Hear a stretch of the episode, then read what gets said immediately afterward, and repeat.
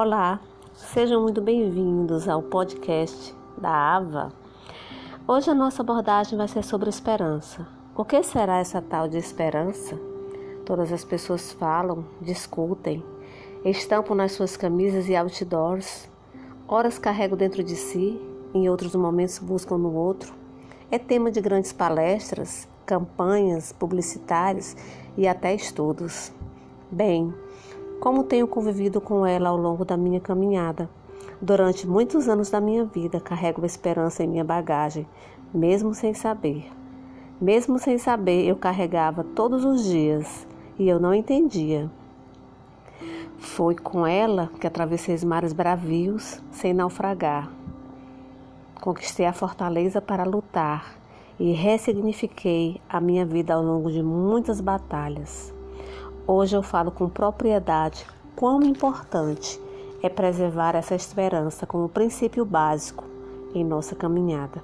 A esperança é reforçada todos os dias por uma gota de perseverança, independente das dificuldades que enfrentemos e das dores que muitas vezes querem nos paralisar. Nunca permita que o desânimo e a descrença roubem as suas capacidades de permanecer confiante, sempre naquilo que te impulsiona a continuar firme na vida, sempre nós encontramos grandes obstáculos. Eles são necessários para que nossas forças sejam lapidadas.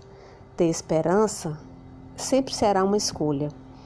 Lá em Isaías 48:10 na Bíblia, diz o seguinte: Eis que já te purifiquei, mas não como prata.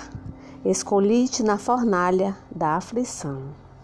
Que interessante, né? Que interessante você ir para a fornalha da aflição para você poder ser melhorado, né?